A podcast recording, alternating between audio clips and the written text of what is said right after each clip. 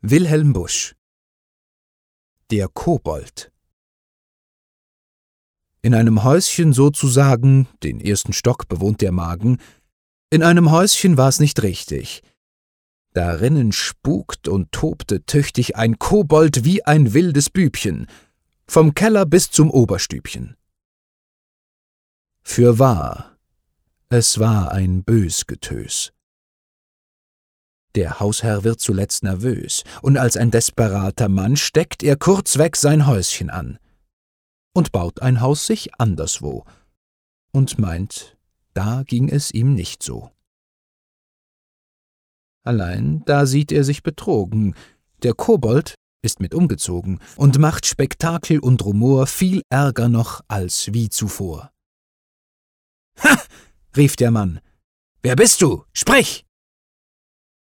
Der Kobold lacht. Ich bin dein Ich.